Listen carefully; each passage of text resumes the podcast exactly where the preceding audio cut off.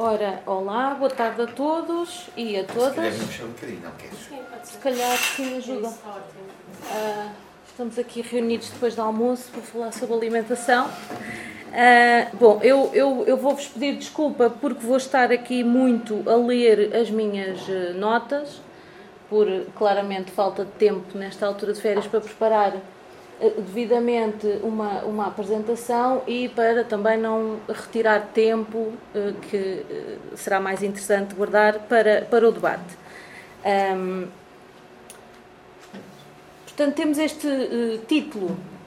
do painel, um título bastante abrangente, com esta expressão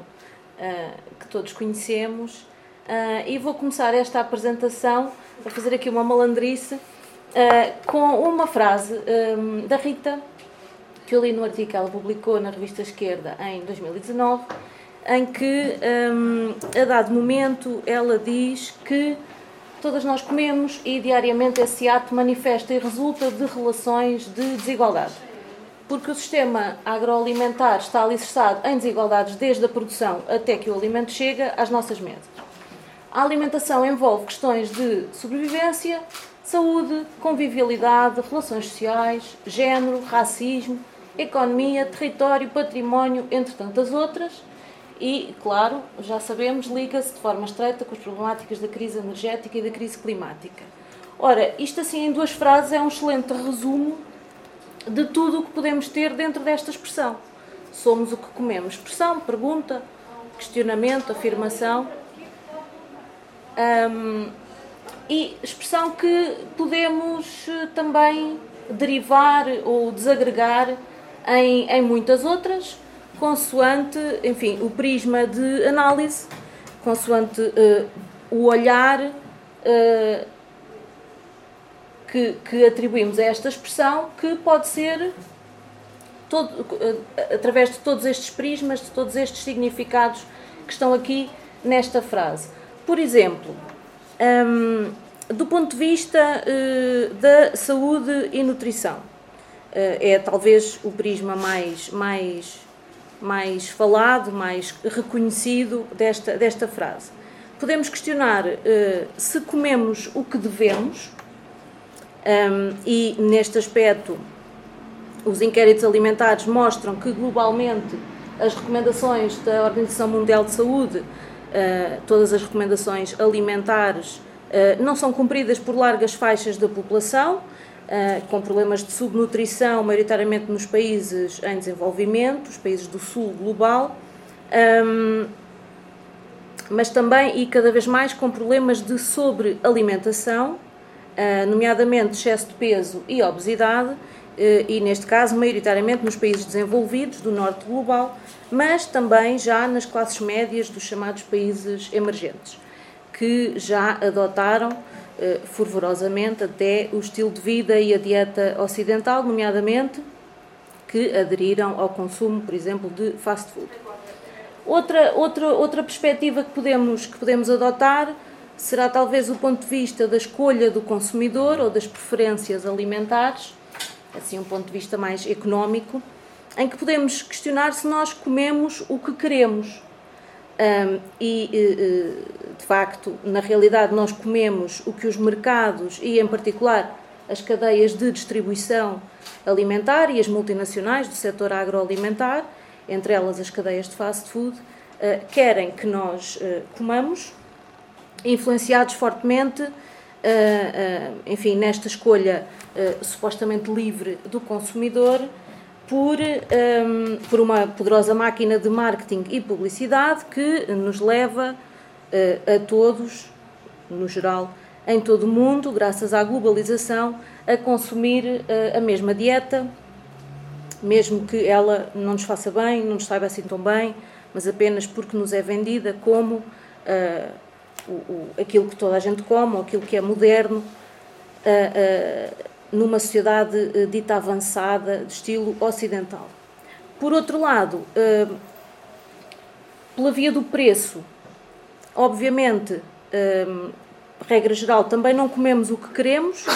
mas comemos o que podemos pagar. E, evidentemente, isto atira as famílias de menores rendimentos para a compra de alimentos nutricionalmente pobres, cheios de sal, açúcar, altamente calóricos e uh, baratos, enfim, se é que agora com esta espiral inflacionista ainda há alimentos baratos, mas pelo menos comparativamente baratos face a um, carne e peixe fresco e uh, equivalentes vegetarianos, ou frutas e legumes frescos de qualidade uh, que estas famílias não podem uh, pagar. Nem vamos falar de biológicos e etc. Do ponto de vista, por exemplo, de outros interesses conflituantes, pelo menos na medida do preço, entre produtor e consumidor, podemos também questionar se nós comemos o que produzimos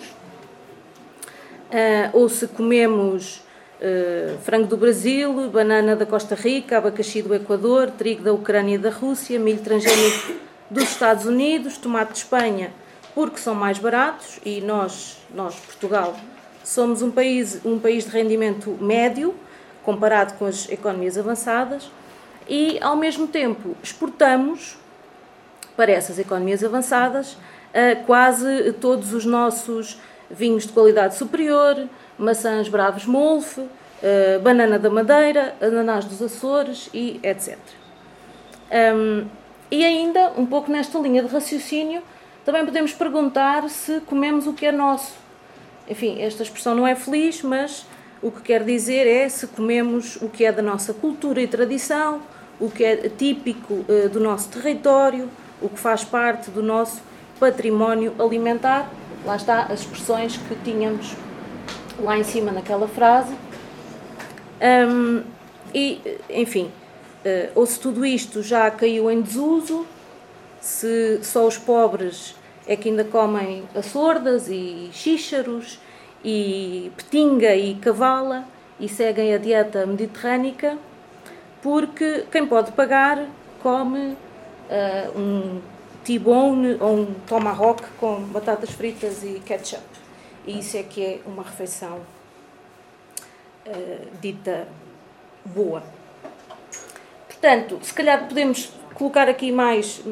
meia dúzia de, de questões uh, à volta desta, desta expressão, mas, enfim, fica, fica esta questão para a nossa reflexão: se nós somos o que comemos, uh, o que é que somos então? Enfim, uh, isto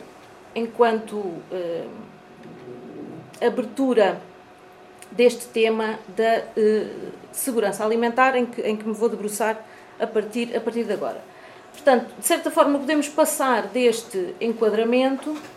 para o conceito de segurança alimentar. Um, ehm, que agrega algumas das questões anteriores, mas não todas, como veremos mais à frente. Este conceito, que, por exemplo, tem estado muito presente na comunicação social desde o início da guerra na Ucrânia, embora sendo às vezes confundido com o conceito de segurança no abastecimento de bens alimentares, que é um conceito diferente, muito mais restrito. Este conceito de segurança alimentar foi uh, construído uh, gradualmente ao longo de todo o século XX e durante muitas décadas foi sinónimo de fome, cuja erradicação, a par da pobreza extrema, eh, tem sido dos mais urgentes objetivos de desenvolvimento global, concentrando os esforços e as atenções um, nos países em desenvolvimento do sul global, mas nos últimos anos tem ganho visibilidade também nos países desenvolvidos, ditos desenvolvidos, do norte global, como é o caso de Portugal e desde 2015 foi incluído no texto do segundo Objetivo de Desenvolvimento Sustentável das Nações Unidas, eh, que eh, já não se propõe apenas erradicar a fome, mas também alcançar a segurança alimentar, melhorar a nutrição e promover a agricultura sustentável. Portanto, um, um, com uma abrangência muito maior do que aparecia antes nos Objetivos de Desenvolvimento do Milénio em que a erradicação da fome aparecia dentro do objetivo número um de erradicação da pobreza também. Era desdobrado nessas duas uh, vias. Um, portanto, nos países uh, desenvolvidos, portanto, colocando o foco nos países desenvolvidos e não nos países em desenvolvimento, onde as questões mais prementes ainda são, ainda são, são outras. Um, nestes países, a segurança alimentar, um, apesar de não haver uh, fome, subnutrição, ela ser inexistente ou uh, praticamente residual, a segurança alimentar, que é um conceito mais abrangente, está muito longe de estar garantida. E, portanto, nestes, nestes países, fundamentalmente, este conceito anda à volta de, de três áreas. Por um lado, a pobreza, desigualdades e exclusão social com a constatação de prevalência de insegurança alimentar no seio de grupos eh, populacionais eh, económica e socialmente desfavorecidos, um pouco por todo o mundo, que, obviamente, já sabemos, atinge maiores proporções em épocas de crise económica, como aconteceu hum, com a crise financeira e austeritária há poucos anos, ainda agora com a crise pandémica e veremos agora o que acontecerá com a crise eh, inflacionista. Um, a outra, a outra vertente é a da saúde, nutrição e educação alimentar, e, portanto, nomeadamente na ligação entre alimentação inadequada, excesso de peso ou obesidade e doenças crónicas, como a diabetes e as doenças eh, cardiovasculares, e na perda uh, uh, humana, social e económica daí decorrente, o chamado burden of disease, portanto, o peso da doença. E uma terceira, uma terceira grande área a da sustentabilidade, segurança e qualidade dos alimentos, com a crescente preocupação com a pegada ecológica da agricultura, os impactos ambientais e para a saúde humana e animal dos sistemas de produção agrícola e dos processos de produção agroalimentar e, enfim, a defesa de sistemas alimentares sustentáveis que preservem e valorizem uh, os ecossistemas, os territórios, os modos de vida e a cultura das populações. Pelo que vemos que este conceito eh, tem um caráter eh, multidimensional, transdisciplinar e transsectorial, o que pode ser uma das razões que explica alguma dificuldade em lidar com a, com a temática. Um, a construção gradual deste conceito, ao longo do século XX, uh, levou-nos a uma, à definição do conceito de segurança alimentar, uma definição eh, apresentada pela Organização das Nações Unidas para a Alimentação e a Agricultura em 1996. Uma definição largamente consensual, obviamente, exceto pelos detratores do paradigma da segurança alimentar, mas já lá vamos, que distingue então quatro dimensões da segurança alimentar e nos diz que ela só está garantida eh, quando todas as pessoas, em todos os momentos, têm acesso físico, social e económico a alimentos suficientes, seguros e nutritivos que permitam satisfazer as suas necessidades dietéticas e preferências alimentares para manter uma vida ativa e saudável. Portanto, as quatro dimensões é a da disponibilidade, a oferta, o acesso, o lado da procura, a utilização, que se pretende com, que, que se liga com diversos fatores da segurança dos alimentos e da adequação nutricional eh, da dieta e depois a estabilidade destas, destas três dimensões ao longo, ao longo do tempo. Hum, enfim, esta, esta, hum, esta definição até pode ser fácil de aceitar, é um conceito, é, um, é, um, é uma expressão um pouco neutra, é difícil discordar dela, uh, inclui muita coisa importante. Um, e, portanto, este, este consenso uh, à volta dela, um consenso na academia, na sociedade civil, um, no setor privado, uh, este, este consenso que resulta uh, desta definição aparentemente neutra de que ninguém discorda, um, enfim, desaparece na sua operacionalização e, portanto, a operacionalização do conceito, como, como geralmente, contudo, é que, é, que coloca, é que coloca problemas, e neste caso, a operacionalização deste conceito ao longo de todo o século XX eh, foi tudo menos eh, neutra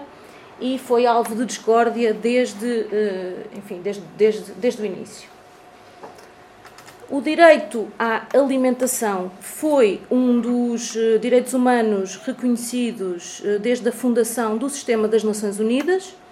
com a FAO a ser criada em 1945, até uma semana antes da ONU. um, tendo como objetivo estratégico estabelecer uma política global de alimentação baseada nas necessidades humanas. Esta estratégia estava, evidentemente, alinhada à época com um, a abordagem de direitos humanos, que levou à proclamação da Declaração Universal dos Direitos Humanos pela Assembleia Geral da ONU em 1948, uh, mas que teve uh, oposição, portanto, esta visão estratégica um, que teve oposição desde logo, desde 1948, por parte dos Estados Unidos e do Reino Unido. Uh, a oposição, aliás, que motivou logo em 1948 a demissão do primeiro diretor-geral da FAO, um nutricionista britânico. E, enfim, a oposição que inaugurou uma divergência política-ideológica no seio da ONU que se manteve ao longo de todo o século XX e até aos dias de hoje, eh, na medida em que é possível discordar do paradigma dominante nos dias de hoje. Enfim, com a FAO e entre outras agências, a defenderem um, e, portanto, e, e, a própria Assembleia Geral da ONU a, a, a, entenderem a alimentação então como direito humano fundamental que deve ser uh, respeitado, protegido e assegurado pelos Estados e, por outro lado, sem surpresas, com o Banco Mundial e o FMI a, a confiarem nos mecanismos de mercado para a garantia da segurança alimentar, a, se necessário, suplementados por ajuda alimentar, ajuda alimentar que, à escala global, sempre se fez e já, já se fazia desde o final do século XIX, através da canalização dos excedentes agrícolas dos países desenvolvidos para os países em desenvolvimento e que, à escala nacional, ainda se faz hoje pela ação dos bancos alimentares, de cantinas sociais e, e, e similares, portanto, uh, o assistencialismo alimentar que um, suplementa as falhas de mercado. Um, bom, já todos sabemos quem, quem ganhou, quem tem ganho esta, esta disputa um, à escala global, portanto, por um lado com o Banco Mundial, FMI, OMC, e então os grandes mercados internacionais de alimentos, à escala europeia, por exemplo, com a PAC, hum, e, enfim, na generalidade dos países organizados em economias de mercado, portanto, com o primado dos mercados. Não obstante, o direito humano à alimentação adequada é reconhecido. É reconhecido pela Assembleia Geral da ONU logo em 1966, com a adoção do Pacto Internacional sobre os Direitos Económicos, Sociais e Culturais. A FAO reconhece, eh, só em 1996, o direito humano à alimentação adequada como elemento norteador da garantia da segurança alimentar, o que, enfim, é, é importante, é simbolicamente importante, portanto, é aquilo a que se chama uma abordagem da segurança alimentar baseada nos direitos humanos. E em 1999, o Comitê dos Direitos Económicos, Sociais e Culturais do Gabinete do Alto Comissariado da ONU para os Direitos Humanos veio definir, e esta definição era esperada uh, há muito tempo um, ehm, por vários dos, dos, das organizações que, que, especializadas nesta, nesta matéria, portanto foi também uma vitória importante na altura, embora enfim, institucional, simbólica, política, e portanto que veio definir este direito humano à alimentação adequada de forma muito mais abrangente do que o conceito de segurança alimentar, que além daquelas dimensões uh, que apresentei lá atrás, uh, vem incluir também as preocupações com a sustentabilidade uh, e com a adequação da alimentação. A adequação da alimentação que já vai muito além da questão nutricional, mas vai até à adequação cultural da dieta. Por exemplo, e, e, portanto este, este passo foi, por exemplo, importante para a afirmação do conceito de soberania alimentar, de que a Rita falará um, um, um pouco a seguir. Um, e ainda definindo as obrigações legais dos Estados para, enfim, garantir esse direito universal. Portanto, isto foi, no fundo, retomar a visão primordial da ONU da alimentação enquanto direito humano fundamental e fornecer as bases legais a políticas públicas nacionais de alimentação e nutrição, políticas e estratégias que alguns Estados implementaram com muito sucesso, em particular o Brasil, que foi um país pioneiro na definição de uma lei, uh, uma lei de, de, de segurança alimentar um, e uma estratégia nacional de segurança alimentar. Uh, enfim, claro, até à chegada ao poder de Bolsonaro, em que desmantelou uh, uma parte importante, mas não toda, desse edifício institucional que foi uh, construído desde, desde a chegada de Lula ao, ao poder. E, portanto, a história da segurança alimentar e do direito humano à alimentação adequada, uh, a partir daqui, digamos que já não é desconhecida de todos nós, na viragem do milénio, uh, só, nos trouxe, só nos trouxe coisas boas. E, portanto, tivemos uma sucessão de crises alimentares globais, 2007, 2008, 2010, 2011, decorrentes da crescente liberalização, desregulação e financeirização dos mercados internacionais de alimentos, a que, se, a que acrescem, às vezes se sobrepõem, as crises económicas que afetam o poder de compra das famílias eh, totalmente dependentes dos mercados, ou quase totalmente dependentes dos mercados. Por exemplo, o autoconsumo em Portugal é absolutamente residual, é cerca de 2% um, ehm, da despesa alimentar uh, das famílias. Ehm, e, portanto, uh, famílias totalmente dependentes dos mercados para garantir a sua segurança alimentar. E, portanto, o resumo de tudo isto é que, na prática, apesar desta construção institucional eh, e simbólica eh, destes conceitos e destes direitos eh, continuam a ser os mercados, o lado da oferta, e não as necessidades humanas ou sequer as preferências dos indivíduos, o lado da procura, naquela conversa mais de economista, a ditar a situação de segurança alimentar ou, devemos dizer, de insegurança alimentar de largas porções da população um pouco por todo o mundo, não só nos países uh, em desenvolvimento, mas também e crescentemente,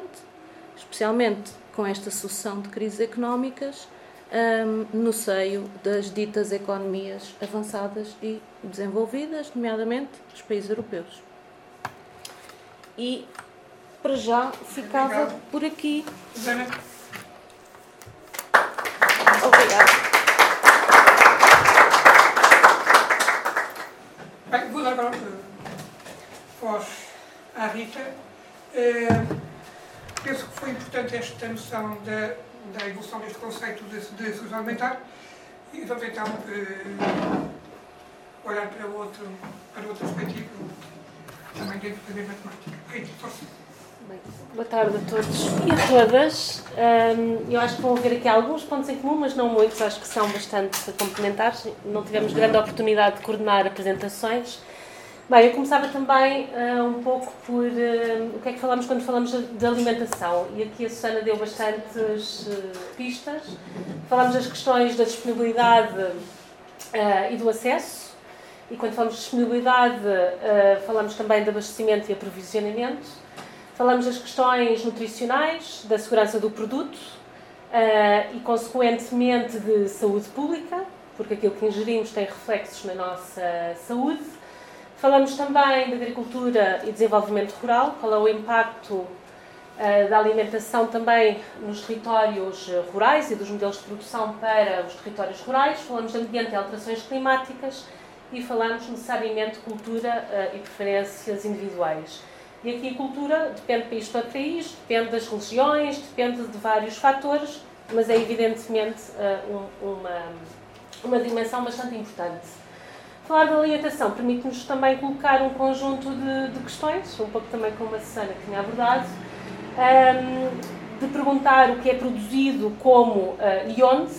o que chega à nossa mesa e como, ou seja, como é que é distribuído, as cadeias e os circuitos de distribuição a pensar aquilo que comemos, como comemos e de onde vêm os alimentos uh, que temos acesso e que escolhemos, supostamente. Mas tudo isto faz sentido se pensarmos em quem ganha e quem perde nestes processos, pensar em relações sociais e também pensar em quem decide, quem tem, toma as decisões, mas também quem tem a capacidade e o poder para tomar uh, essas uh, decisões. Um, nos últimos 10 anos, sobretudo, tem vindo a emergir uma nova questão alimentar, fruto destas crises alimentares globais e de uma tendência crescente da subida dos preços e, portanto, o acréscimo uh, da, fome, da fome, da subnutrição, das questões de insegurança alimentar que se conjugam com todos os problemas que temos a nível do ambiente, as alterações climáticas, abandono e despovoamento das zonas rurais. Portanto, há aqui uma multiplicidade de questões que vão desembocar nesta nova questão alimentar e adota-se então uma perspectiva mais de sistema, portanto pensa-se em sistema alimentar e não alimentação como uma questão só de consumo, só de acesso ou só de agricultura, portanto há aqui uma perspectiva que interliga as várias dimensões, produção, distribuição, consumo, e também a perspectiva multifuncional, ou seja, a alimentação cumpre um conjunto de funções. Não é só dar alimentos a todas as pessoas, ou alimentos de qualidade, é eh, que alimentos, que impactos têm no ambiente e por aí fora. E, portanto, a alimentação assume cada vez mais um valor uh, estratégico. Através da alimentação podemos, digamos assim, como sociedade, responder a um conjunto de problemas. Problemas de saúde pública, abandono das zonas rurais, um, etc, etc. Um, e há, uh, tem surgido também duas, um, duas moções que vêm um pouco mais dos movimentos uh, sociais em torno da ideia da justiça alimentar e da soberania alimentar. Eu não vou desenvolver muito cada um destes conceitos, cada um deles já vai um pouco para uma apresentação. Dizer só muito sinteticamente, justiça alimentar uh, conjuga-se bastante bem com a ideia do direito humano a uma alimentação adequada, portanto, como garantir uma alimentação a toda a população, uh, uma alimentação essa que seja adequada, que inclui as questões também culturais, não é? das preferências, do, da, da adequação e da sustentabilidade uh, e que se preocupa com a questão redistributiva, portanto, a todas as pessoas, resolver também o problema de, de desigualdades iniquidades uh, dentro da alimentação uh, e também tem o lado da participação e do reconhecimento, ou seja, quem toma as decisões. A soberania alimentar Portanto, inclui em si mesmo esta, esta dimensão de justiça, justiça social e da, e da, do poder de decisão numa perspectiva de direito a ter direitos, ou seja, é preciso resolver as desigualdades não só numa perspectiva de incluir os que estão fora, numa perspectiva de inclusão, mas de dar direitos a ter direitos e, portanto, atuar nas relações de género, nas questões de racismo e por aí fora. E o que faz muito por parte de movimentos sociais eh, agrários, eh, sobretudo a Lavia Campesina a nível internacional, é oferecer uma perspectiva crítica do próprio sistema agroalimentar e das políticas que têm atuado para uh, um modelo industrializado, globalizado, e, portanto, tem respondido muito a esta perspectiva do capital, do lucro, sem ter esta uh, ideia de alimentação como uh, direito. Portanto, tem mais coisas, mas basicamente podemos dizer assim que é uma crítica à forma como têm sido desenvolvido estas políticas e o sistema tem sido montado. Um, dizendo que a insegurança alimentar, os problemas de fome e de pobreza. Tem muito a ver com este sistema é montado, não só no acesso, mas pela própria exclusão de muitos produtores e muitos camponeses que tinham as suas produções e que, por exemplo, em alguns países está a alimentar os contingentes de migração que vão depois, como em Portugal e como na Califórnia, trabalhar nas grandes explorações para a produção de produtos gourmet para umas certas uh, elites também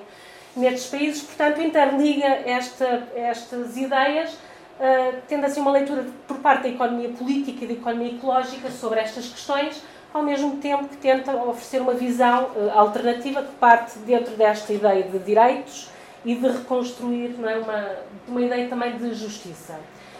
Pronto.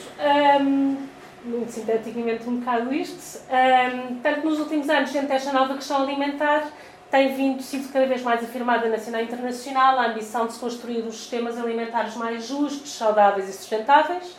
tanto desde a FAO, a Agenda 2030 da ONU para o Desenvolvimento Sustentável, e também a nível da Europa com a sua estratégia do prazo uh, ao prato.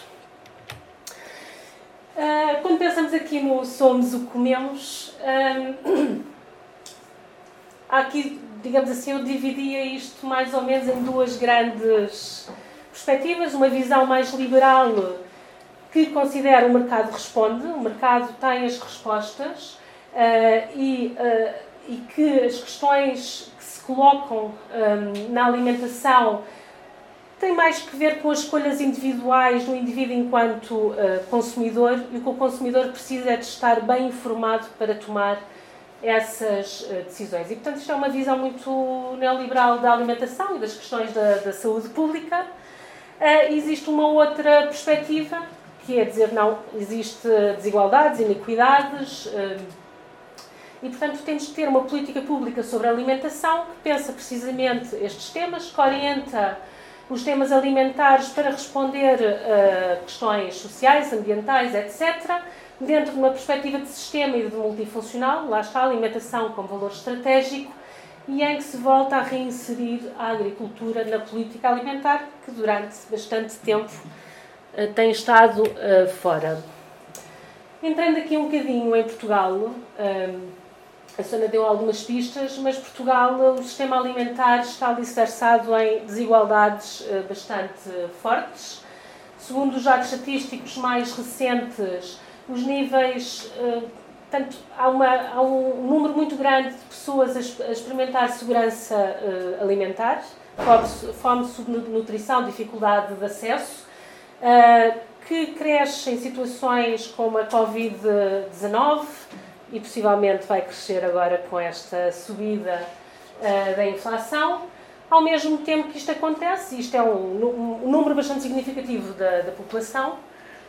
ao mesmo tempo há uma percentagem muito grande da população que apresenta excesso de peso e problemas de obesidade, sobretudo na população infantil. É verdade que nos últimos anos estes números têm vindo a melhorar,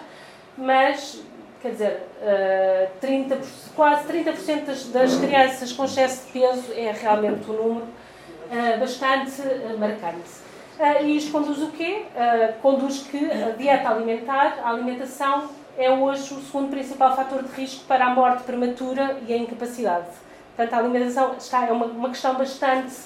importante a nível da sociedade portuguesa. Mas estes números são também marcadores sociais. Ou seja, é nas populações mais empobrecidas, com baixa escolaridade, onde se, onde se revela os números maiores de insegurança alimentar, mas também da obesidade e do excesso de peso e das doenças que estão associadas a uma má uh, alimentação. Eu trouxe aqui um bocado esta, esta citação de um trabalho do Pedro Graça, que é um nutricionista, que tem um livrinho que se chama Como Comem os Portugueses. Está interessante, é simples. Eu julgo que ele explica bastante bem isto que tem havido na sociedade portuguesa uma mudança uh, na, na, na, forma como uh, nos relacionamos com, com a alimentação e as, e as, desigualdades, em que se antes um, ehm, tanto a fome e a magreza eram um sinal de pobreza, até ao século XX, em poucos anos mudámos completamente este paradigma. É o excesso de peso e obesidade que começam a caracterizar as populações mais favorecidas, fruto da maior disponibilidade de alimentos convenientes e altamente calóricos a baixo preço. Ou seja, podemos dizer que resolvemos a questão das subsistências, da disponibilidade alimentar, uh, mas o que é facto também é que essa disponibilidade alimentar dos alimentos a baixo preço são os piores alimentos e têm bastante uh, pobreza, uh, têm bastante baixo nível um, nutricional. Aliás, mesmo nesta inflação, há alimentos que sobem mais do que outros. Frutas e legumes é, pronto, é quase deitar as mãos à cabeça e realmente empurra uh, as pessoas com menos uh, recursos para alimentos mais baratos, que geralmente são estes bastante uh, mais pobres. Mas ele também nos diz um bocadinho mais, portanto, diz isto, um, ehm, portanto, não é o acesso é realmente diferenciado pela capacidade económica das pessoas e também o nível educacional, porque até pode haver mais informação na sociedade uh, e campanhas educacionais, literacia. Mas, de facto, as comunidades também empobrecidas têm menos tempo, têm menos recursos, muitas vezes, para uh, poder fazer uso dessa maior, digamos assim, capacidade uh, informativa que possam, que possam ter. Portanto, ele diz um bocadinho mais, diz que é a forma como está organizado o sistema alimentar, à escala global, agricultura intensiva, uh, este foco de produzir muito a baixo preço, com uh, alimentos de, com menos uh, ricos nut, nutricionalmente, Portanto, fiz tudo isto, criar alimentos com umas determinadas características, um, pronto, que são realmente de baixo valor uh, nutricional e que vão impulsionar estas pandemias da obesidade e da desnutrição. Ao mesmo tempo que são sistemas que, em termos ambientais, as alterações climáticas, geram custos bastante uh, elevados. Pronto, eu queria agora ir um bocadinho assim de forma sintética dar-vos uma leitura de como é que uma leitura, uma análise que eu fiz de como é que a agricultura tem sido incluída na política alimentar uh, em Portugal. Há essencialmente dois pontos de viragem, os anos 80, com a adesão à Comunidade Económica Europeia e com a entrada uh, da PAC, da Política Agrícola Comum, uh, e depois, nos anos da crise, 2011, mas também 2015, porque há uma profusão depois de instrumentos legais que vão saindo, uh, em que há este crescimento não é, da crise económica e crise alimentar a nível global, mas também em Portugal, que a crise económica e as políticas de austeridade tiveram um impacto bastante preciso uh, nas, nas, questões da insegurança uh, alimentar. Portanto, nos primeiros anos, eh, entre 76 e os anos, início dos anos 80, a prioridade era o abastecimento, portanto, responder à questão das eh, subsistências, prioridade ao aumento da produção, mas aqui com o apoio à agricultura familiar, que é de facto aquela que era e continua a ser a maioria da agricultura existente uh, no país. Uma intervenção direta no, do Estado, uh, no próprio abastecimento uh, e aprovisionamento e também com a subsidiação do cabaz de alimentos. Portanto, garantir o direito humano à alimentação adequada a toda a população. Portanto, existia aqui uma perspectiva que era de conciliar as questões de produção, comercialização e preços de alimentos com as questões do acesso, qualidade do produto e literacia alimentar. Uma visão sistémica e uma visão também multifuncional, porque existia aqui uma visão territorial, equilíbrio territorial neste apoio a estas agriculturas uh, familiares, Portanto, também faz parte da forma de subsistência de muitas destas, destes territórios na altura. Portanto, Portugal tinha bastante gente a trabalhar uh, ainda uh, nesta, nesta área. E também algumas preocupações ambientais. É possível ver nos textos, por exemplo, dos programas de governo desta altura, a preocupação com o fundo de fertilidade do solo, as questões de ordenamento do território, portanto, há aqui da, da, do uso da água. Portanto, há aqui um. vão surgindo, não quer dizer que depois eh, se tenham concretizado, mas existia esta visão, digamos assim, de sistema e de multifuncionalidade. É nos anos 80 que, esta, que se cria aqui uma ruptura entre política agrícola e política alimentar, eh, que emerge o debate sobre o modelo de desenvolvimento agrícola eh, para o país, que se divide basicamente entre duas grandes opções. Por um lado, apoiar uma agricultura empresarial de grande dimensão física e económica, versus uma agricultura mista, respeitando a agricultura que existia de facto eh, no país, que era composta, na sua larga maioria, por pequenas, eh, por pequenas e muito pequenas eh, explorações.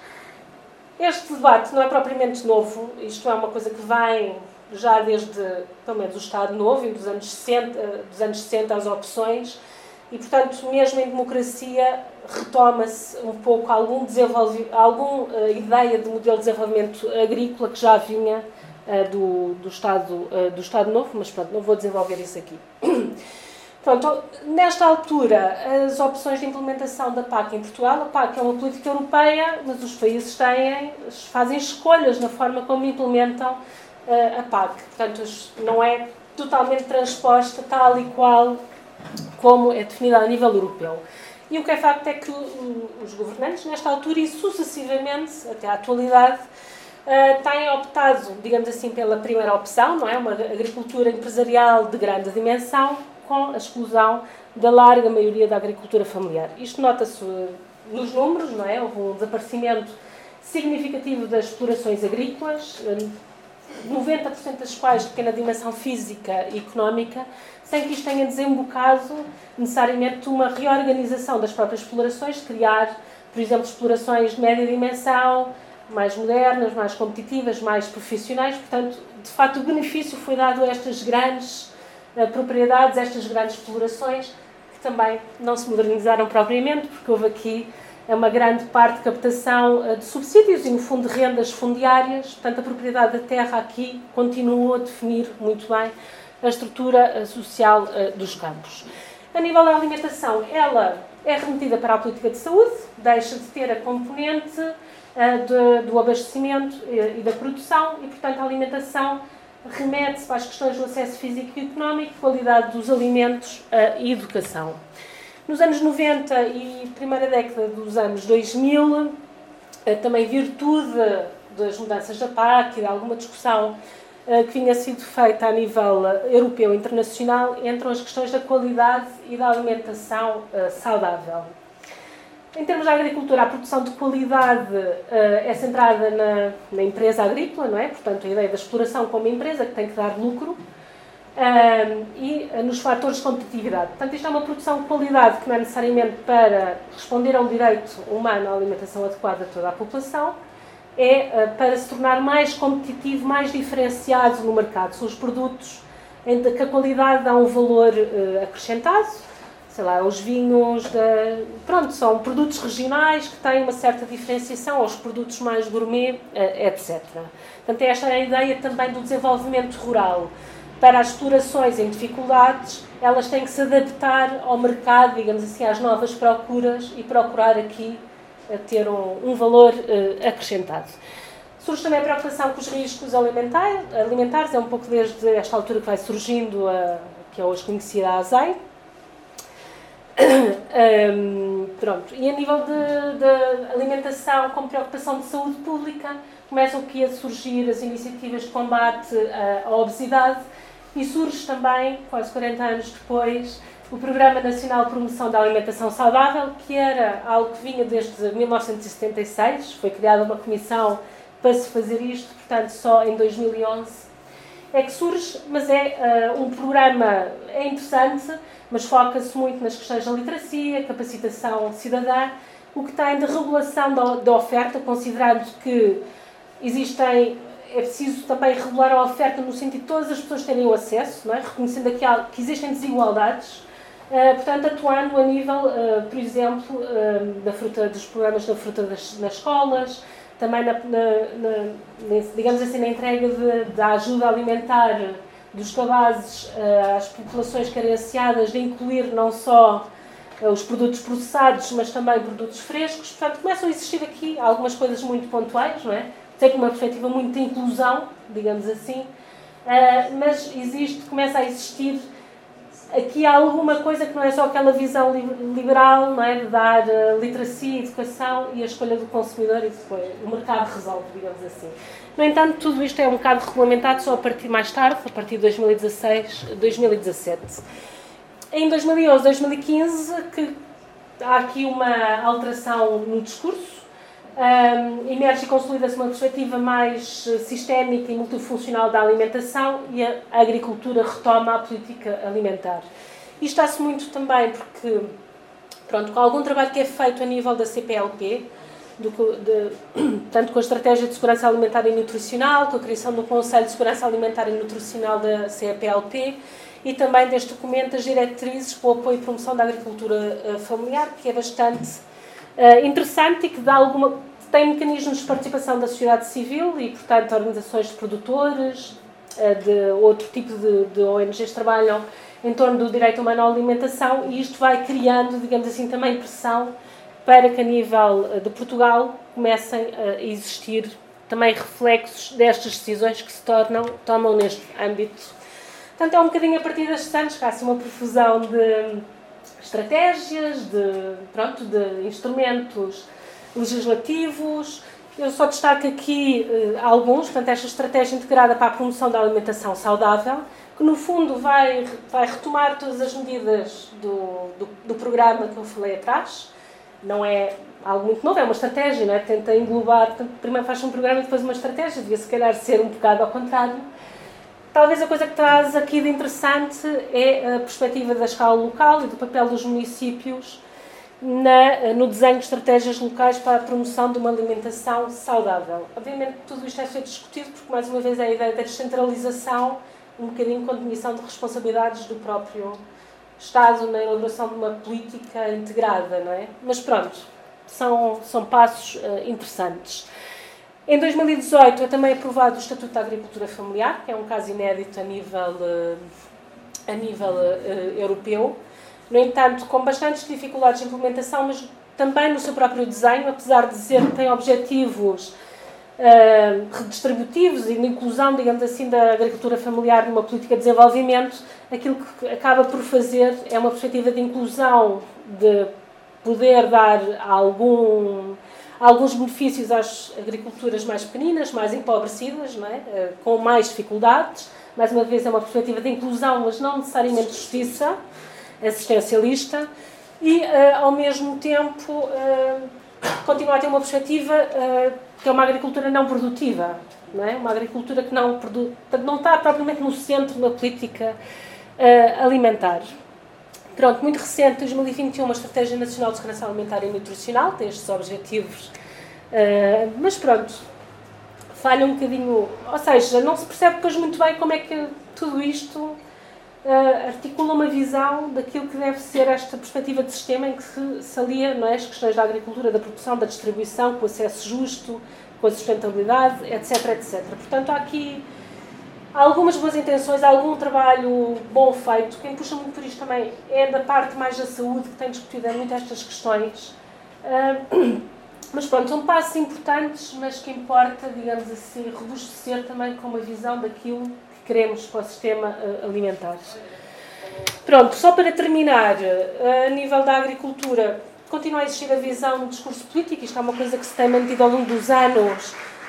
existe uma agricultura familiar de pequena dimensão, que tem uma dimensão social muito importante no país, e tem, é a maioria da força de trabalho uh, agrícola, e tem uma ocupação uh, territorial bastante uh, importante, e portanto há aqui um reconhecimento do caráter multifuncional, do positivo, uma agricultura realizada nos territórios rurais, mas, mas é vista um pouco uma agricultura de alguma forma a proteger, mas com fins não produtivos e não como uh, um elemento central, digamos assim, numa política uh, alimentar. Ao mesmo tempo que esta agricultura de grandes uh, dimensões continua a ser o grande foco, digamos assim, da política, da política agrícola, agora um bocado mascarada com esta ideia da bioeconomia, que é, no fundo, um esverdeamento, ou seja, é uma, tentar ser mais eficiente, reduzir o uso da água, uma agricultura de precisão, etc, etc. Mas, portanto, vai funcionar muito para esta grande agricultura. Enquanto também este discurso, esta visão deste de uma agricultura coitadinha a proteger e uma agricultura moderna competitiva a desenvolver, enquanto também não sairmos uh, destes polos, digamos assim, eu julgo que há pouco caminho a fazer para pensarmos aqui como é que podemos ter um sistema agroalimentar não é? mais justo, mais saudável e uh, sustentável. Pronto, é também uma questão muito grave de desigualdade e de injustiça nestas próprias agriculturas familiares. Eu trouxe aqui esta esta citação do Cordovil recente, que ele constata o óbvio, que as políticas têm sido muito orientadas para determinados tipos de agricultores e algumas regiões, que são aquelas que estão ligadas à grande propriedade um, e a, a uma,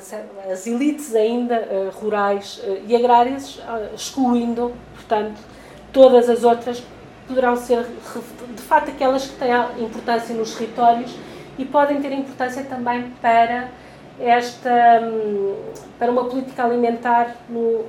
para dar um acesso à alimentação que seja uh, mais adequada a, toda a população. Mas para isso é preciso resolver um conjunto de questões ligadas com preços, ligadas com mercados, com acesso a mercados, etc, etc. Portanto, há aqui muita coisa a discutir. Há, há muitas propostas também têm sido debatidas, a importância dos mercados locais,